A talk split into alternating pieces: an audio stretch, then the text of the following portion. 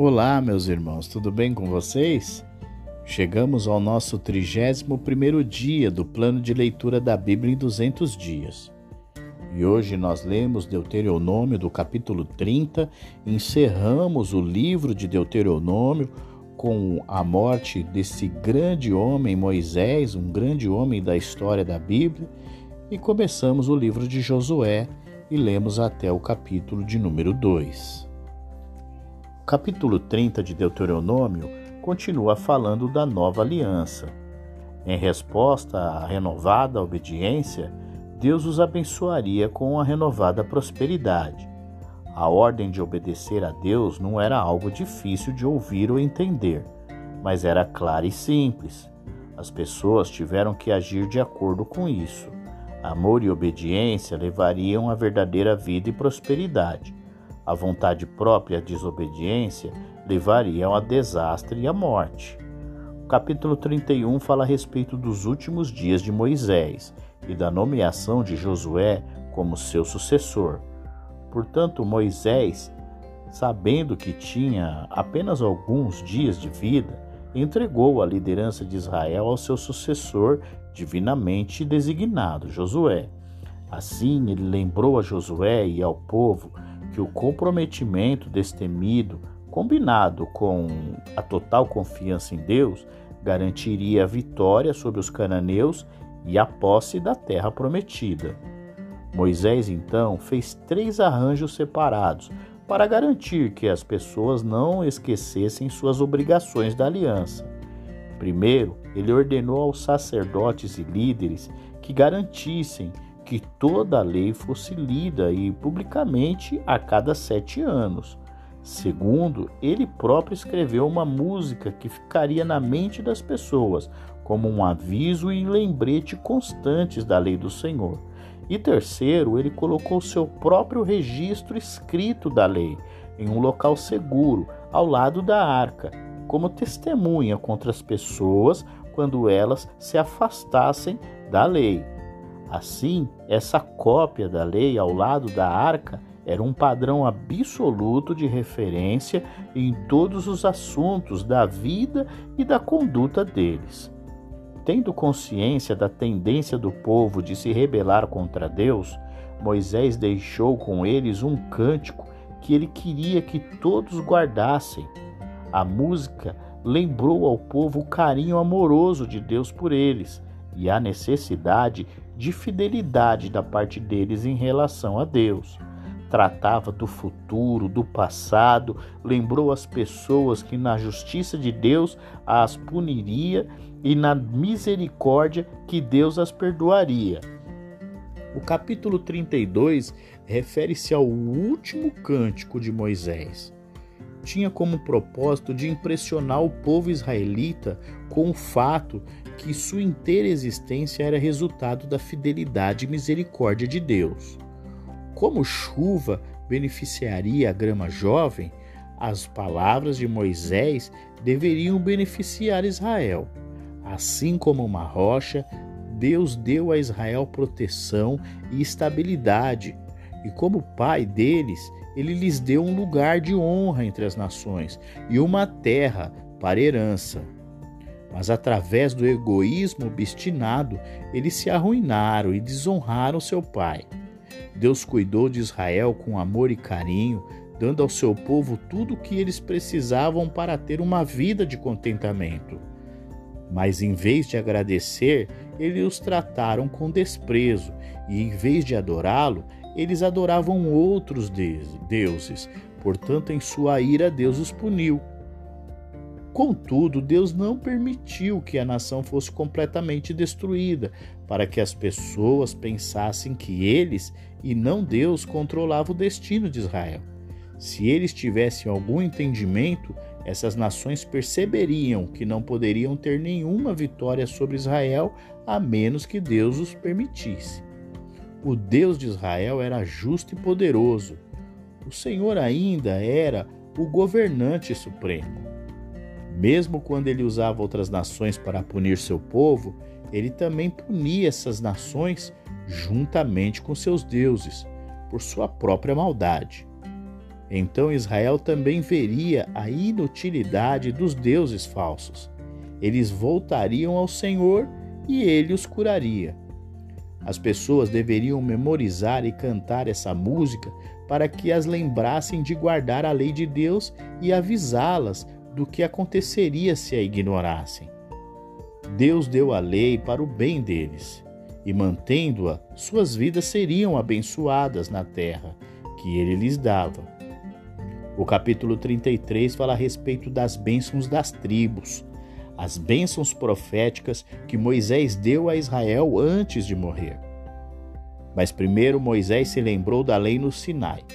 Deus apareceu em majestade resplandecente, brilhando em glória mais brilhante que o sol.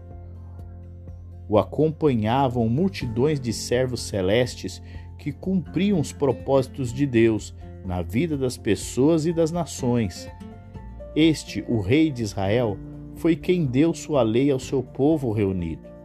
A tribo de Ruben, embora tivesse perdido os direitos do primogênito, não deveria se deixar enfraquecer. Judá era a tribo mais poderosa, mas além de se proteger dos inimigos, era para ajudar outras tribos quando estavam em apuros. Simeão, não mencionada, foi absorvida pela tribo de Judá. Levi, a tribo a qual Moisés e Arão pertenciam, era responsável pelos serviços religiosos e pelo ensino da lei.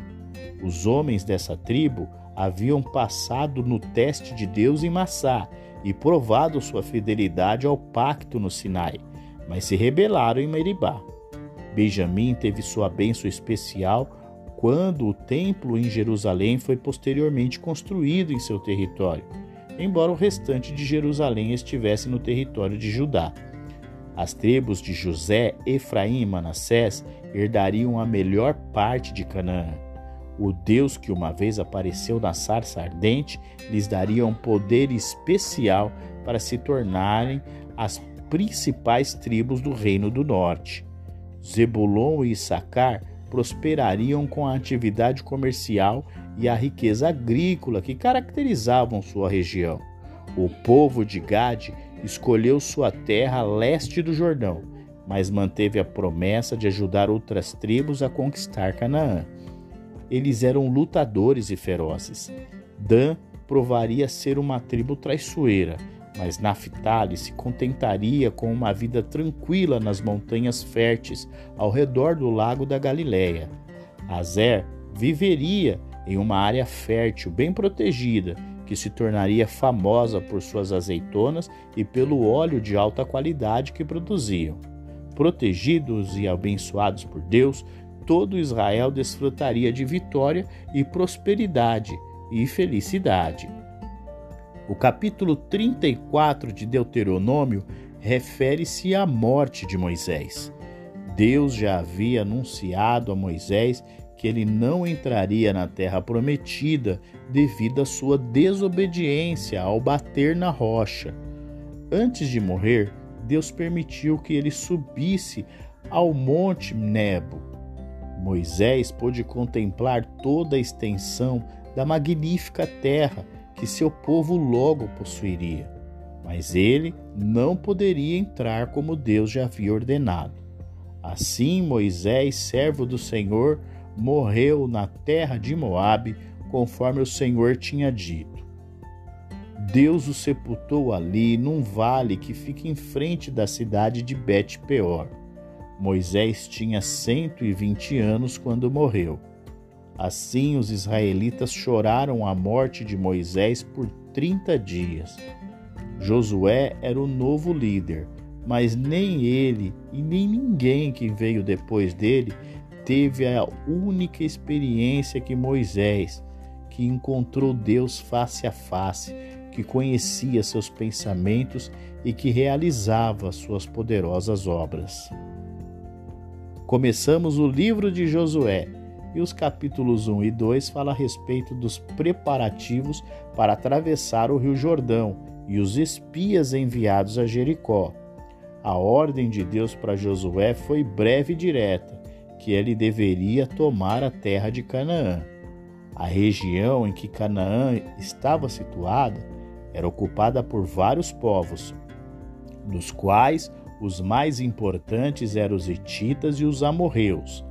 Israel não conquistaria a terra sem luta, mas o povo tinha a garantia de Deus de que onde quer que eles avançassem, eles iriam ganhar posse. Como líder do povo, Josué tinha certeza da presença de Deus, mas ainda precisava de coragem e sabedoria, o que também adquiriu quando se dedicou à tarefa de entender e obedecer à lei de Deus. Josué instruiu seus oficiais a preparar o povo para a partida dentro de alguns dias. As duas tribos e meias que pediram e receberam a sua herança no lado leste do Rio Jordão não esqueceram a promessa que haviam feito a Moisés. Eles estavam prontos para atravessar o Jordão e ajudar os seus companheiros israelitas a conquistar a região oeste. Depois disso, eles retornariam e se estabeleceriam para desfrutar da sua própria herança. A primeira cidade que os israelitas tiveram que conquistar foi Jericó, pois bloqueava o caminho para a passagem na montanha até a terra de Canaã.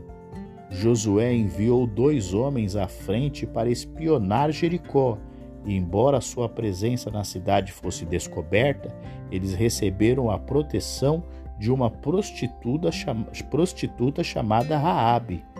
Raabe disse aos espiões que o povo de Jericó estava aterrorizado com os israelitas, mas ela mesma tinha ouvido o suficiente do Deus de Israel para acreditar em seu poder e misericórdia para salvá-la.